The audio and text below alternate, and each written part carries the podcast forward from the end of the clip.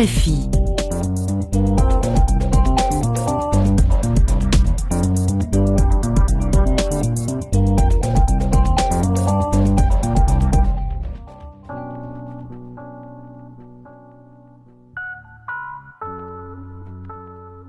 Bienvenidos a una página a la vez. Con ustedes Ángela Suazo, como cada martes a las 6 de la tarde, con una retransmisión los miércoles a las 8 y 30 de la mañana a través de esta RFI Santo Domingo. Este es un espacio para hablar de libros, de la magia de leer, del reto de escribir, de compartir, de contar, de transmitir.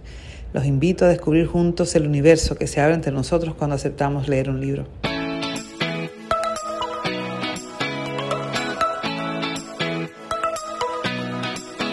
Bienvenidos a una página a la vez. Bienvenida, Yumana, República Dominicana. Gracias, Ángela. Es un gran placer para mí.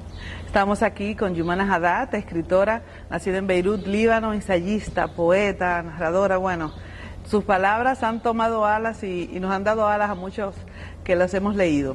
¿Cómo fue para ti iniciar ese proceso, quitarle el velo a tus palabras? Bueno, fue antes de todo un instinto de sobrevivencia para mí, porque desde muy niña ah, había una guerra civil muy feroz en mi país, en el Líbano, y entonces lo que yo hacía para poder soportar esta realidad tan difícil, tan complicada, tan oscura, era leer libros.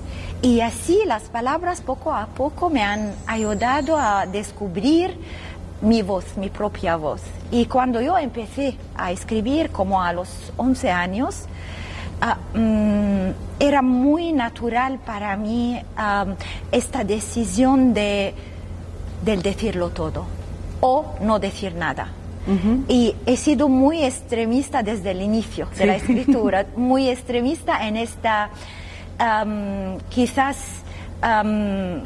este derecho mío de decir lo que pienso sin velos, como has dicho tú, Ángela, sin esfuerzos para callar algo o eh, hacerlo más ligero o hacerlo menos peligroso.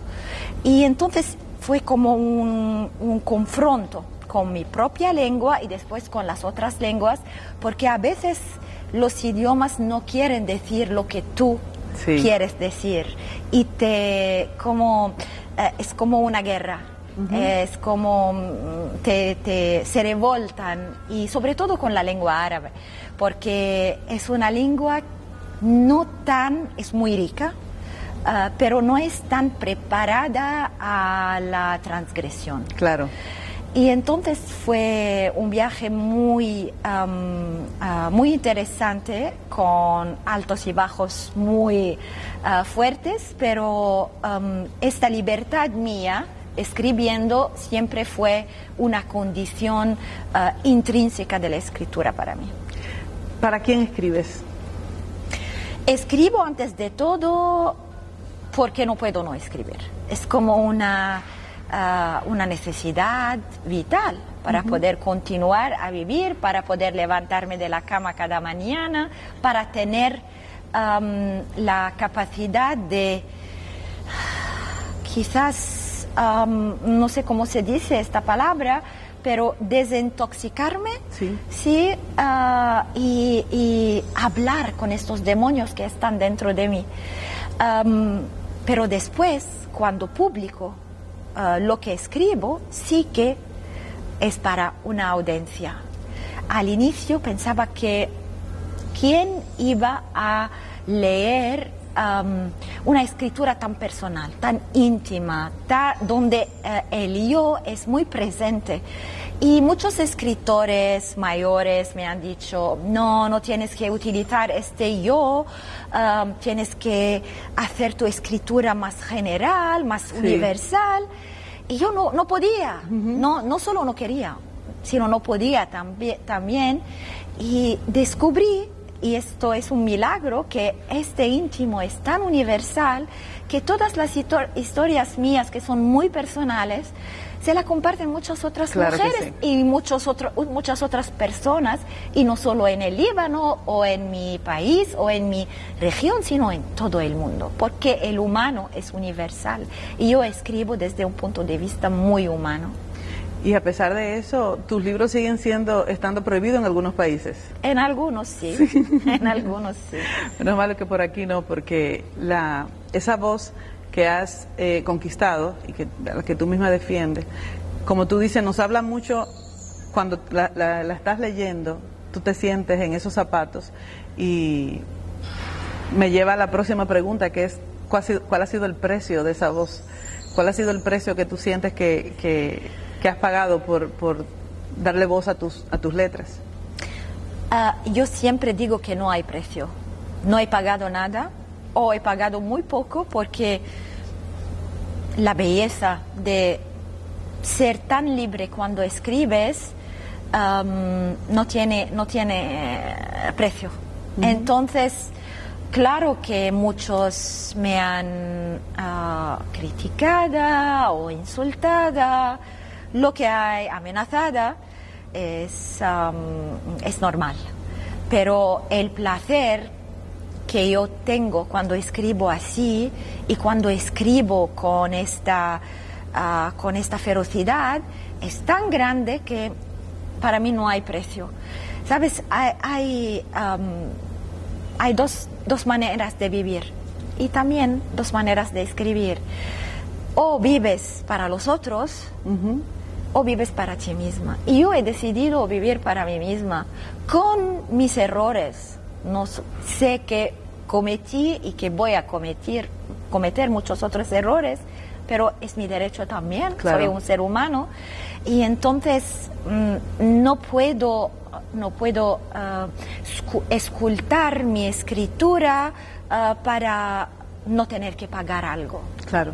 Porque el precio es no tiene sentido, no, no me importa. La narrativa, cuando digo narrativa me refiero a todo lo que escribimos, la literatura, está contando la sociedad, es solamente un exponerla, es un criticarla, un visibilizarla. Cuando leemos muchos de tus textos, a nosotros nos pueden significar casi absurdos porque vivimos en una sociedad tan distinta a la tuya. Sin embargo, eh, creo que el respeto desde donde tú muestras a pesar de, lo vulnerable que pueda resultar, eh, lo que hace es que enaltece lo que haces, o sea, la, misma obra que sale de esto. ¿Cómo, cómo tú sientes eso? La ¿Lo que escribimos cuenta lo que vivimos o un poco expía lo, lo, que, lo que no queremos vivir? Quizás las dos cosas, depende.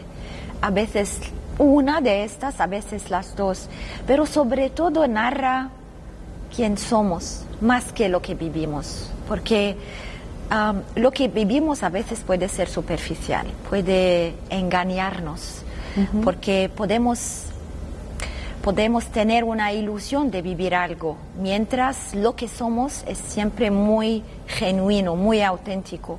Y entonces me gusta pensar que la literatura narra lo que somos, lo que somos en, las, en, en, las, ah, en los momentos más vulnerables de nuestras vidas, porque de esta vulnerabilidad y de la capacidad de exponerla sale mucha fuerza. Sí. Resulta mucha fuerza. Creo que sí, solamente por habernos dado el permiso de verlo. Claro. Sale la fuerza. Leí en una de tus entrevistas que cuando conociste al Marqués de Sade, dijiste, he vivido una vida ¿no? de hipocresía. ¿Cómo fue, cómo ha sido la lectura dentro de tu proceso? Ya al principio nos comentabas de que era tu manera de escape. Eh, algunas voces que hayan formado a la escritora que eres, hoy, unos escritores referentes. Todas las voces que he leído, aún las que no me han gustado, aún los libros que quizás no pude continuar de leer. Cada palabra leída me ha ayudado a ser la escritora y la mujer que soy, porque las influencias ah, también negativas nos pueden ayudar en la vida. Y entonces sí que la lectura desde muy pequeña, esta, esta manera de ser una lectriz muy, muy ávida, me ha... y, la, e, y el descubrimiento del Marqués de Sade a los 11 años me ha permitido pensar que no hay, cuando escribimos y cuando pensamos, no hay limitaciones. Y esto me ha ayudado muchísimo en una sociedad, la mía, donde hay muchísimas prohibiciones. Entonces me ha ayudado a emanciparme desde adentro y es lo más importante. pero todos los escritores, yo tengo una, una, ¿cómo se dice? Gratitud sí. enorme a cada escritor y escritora que he leído. Quiero hablar sobre tu poesía, que para mí fue disruptiva, porque esa forma de, abrazar la corporalidad, de, promoverla desde la libertad, en un espacio donde uno asume desde aquí lo cuestionante que pudo haber despertado, eh, pero tu voz es tan fuerte, tan íntima dentro de ese espacio. ¿En qué género tú te sientes más cómoda eh, expresándote? Sabes que no tengo un género favorito. Claro, yo digo siempre que soy antes de todo poeta. Es donde me encuentro lo más, porque es lo esencial, ¿sabes? Es el, el corazón del corazón de las cosas pero en todos los géneros me siento cómoda. Eh, cada vez que tengo una idea, viene con su género y viene con su, con su lengua. Y yo me abandono a este género y a este idioma. A veces la idea viene como ensayo, a veces como novela, a veces como poesía, como teatro también. Y me encanta esta forma de complicidad no planificada que tengo con, las palabras, porque me llevan su, su, género y yo solo tengo que decir sí. Hablemos de Yomate Cherezade. Es, bueno, uno tiene la, el referente histórico del cuento y aquella mujer que inventó con sus palabras una posibilidad de, de seguir viva pero desde la aceptación, desde la sumisión a las condiciones que, habían, que estaban expuestas. Hablamos un poquito de ese libro. Sí, es un libro que escribí desde hace 14 años ya. Y no, no puedes imaginar lo triste que estoy de que está siempre muy actual este libro. Y cada día más. Y esto es un drama, porque yo quisiera que mis textos feministas sean fuera de moda, porque ya no son necesarios, ¿sabes? Yo quisiera vivir este momento, pero no lo veo. El, el, Sabes que Sherazade es una figura muy, figura, claro, de ficción, pero muy celebrada como una heroína en nuestra literatura. Y a mí, porque me encantaban las mil y unas noches, siempre me enfadaba esta idea de celebrarla porque ella también ha negociado con el poder. Claro que quizás no podía hacer otra cosa, pero sigo viendo Sherezades en el mundo de hoy cada día. Mujeres que tienen alternativas, pero eligen de negociar con el poder, porque quizás es más fácil, quizás es, ah, hay menos confrontación, todas estas razones. Y entonces yo quise matarla ah, para poder, para, darle la posibilidad de nacer otra vez más fuerte, más libre, ah, más responsable de su propio destino. Y, es la historia de este libro.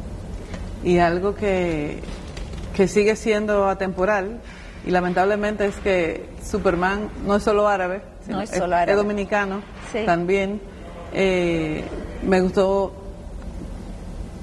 la, la, referencia, ¿no? La pop moderna, pero al final este superhombre sigue estando en todas partes. Sí.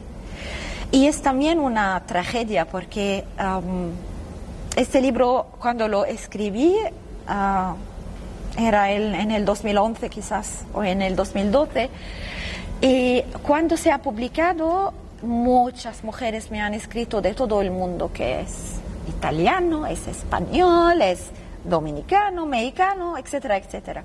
Entonces, el machismo sigue estando muy bien en todo el mundo. Aún, claro, hay diferentes niveles de discriminación y de machismo dependiendo de la, del, del, país y de las leyes del país, pero está allá como un muestro adentro esperando el momento de salir otra vez. Y esta es una tragedia no para las mujeres, sino para los hombres mismos, porque es una forma de terrorismo emocional, económica, política, social sobre ellos también. Sí. Y cuando ellos se van a liberar de, este, de esta uh, masculinidad tan tóxica que les, um, uh, les hace creer que tienen que ser Superman, uh -huh. siempre, en todas las situaciones, porque también están educados. Están educados para eso. Para esto. Cuando se van a liberar, también van a, van a entender la importancia de tener una, una mujer cómplice fuerte con ellos. Compañera, claro. Una compañera y no un accesorio. Y, y también quisiera, quisiera poder uh, vivir, eh, quisiera poder ver esto antes de morir. Y esa complicidad que hay en la, en la crianza de esos, de, de esos hombres que, que, que, son criados por, por mujeres que alimentan el, el mismo estereotipo que, que la sí, castiga. Es, sí, sí, porque ellas también son víctimas, entonces Claro. muchas veces interiorizan esta, este, esta, esta, este sistema patriarcal y estas normas um, de discriminación, estas uh, formas de pensar que la mujer hace esto y el hombre esto. Ella es solo para la casa y él es para todo el mundo. Y todas estas, todos estos est- estereotipos y clichés que, que son, transforman las relaciones, no, no estoy generalizando, pero transforman muchas relaciones entre hombres y mujeres en guerras continuas. La otra mujer de tus libros es Lilith. Sí. y me encantó, me encantó, bueno, el rescate, la poesía del libro, hermosísima. Eh, háblanos un poco de ese libro. Sí. Entonces yo descubrí Lilith a los 33 años y fue como un nacimiento nuevo para mí, porque um, encontré en esta figura mítica um, muchas respuestas para preguntas que tenía y que nadie, sobre todo la religión, no podía uh, darme. Um, Sabes que nos cuentan que el- la mujer fue creada de la costilla del hombre. Y, pero hay otra historia, hay otra interpretación, hay otra sugerencia, y es que el hombre y la mujer fueron creados de la tierra como iguales o iguales, se Sí. dice.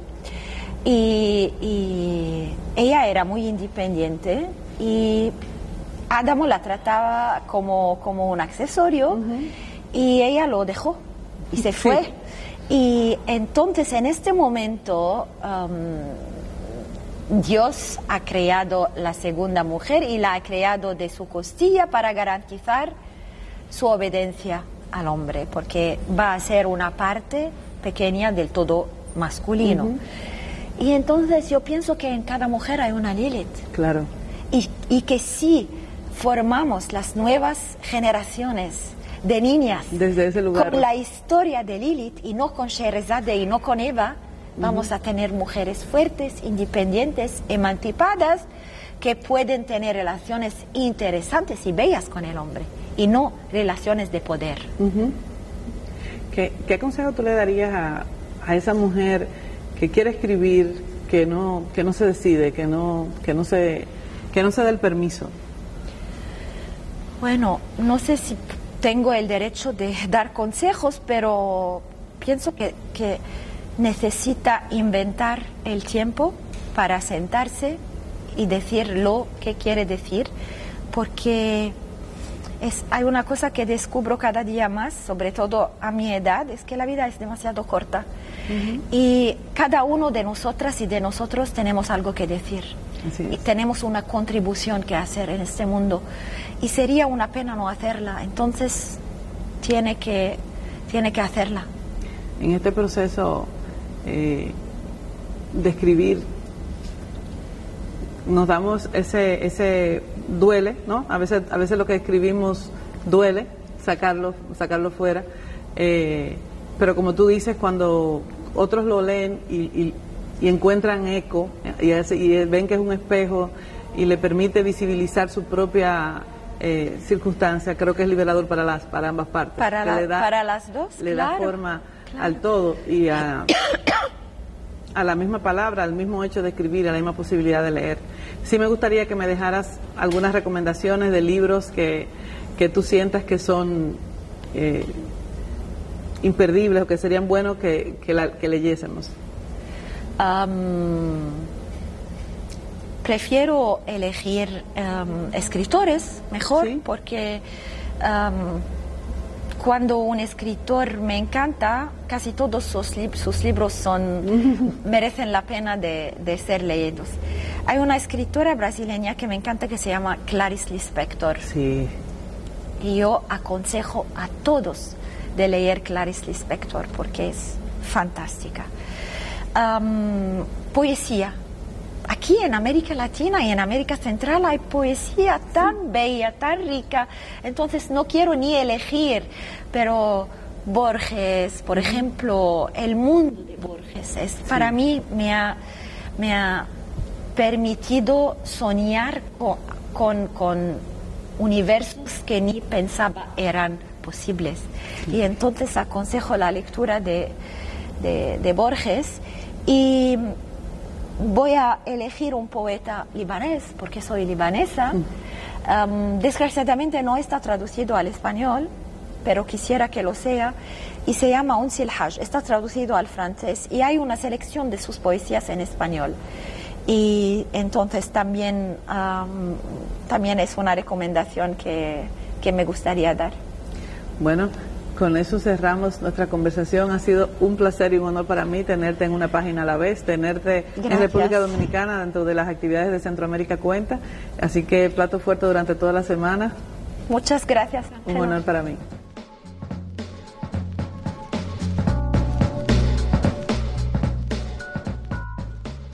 Nos despedimos por hoy. Finalizamos esta entrega de una página a la vez. Con ustedes estuvo Ángela Suazo. Recuerda que cada semana nos encontraremos aquí los martes a las 6 de la tarde con una redifusión los miércoles a las 8 y 30 de la mañana a través de esta estación.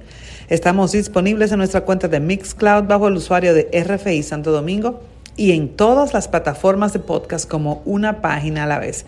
Los invito a acompañarme a hablar de leer y de escribir, ya que me sigan en las redes sociales como Ángela Suazo. Siguen en sintonía con esta frecuencia y hasta la próxima.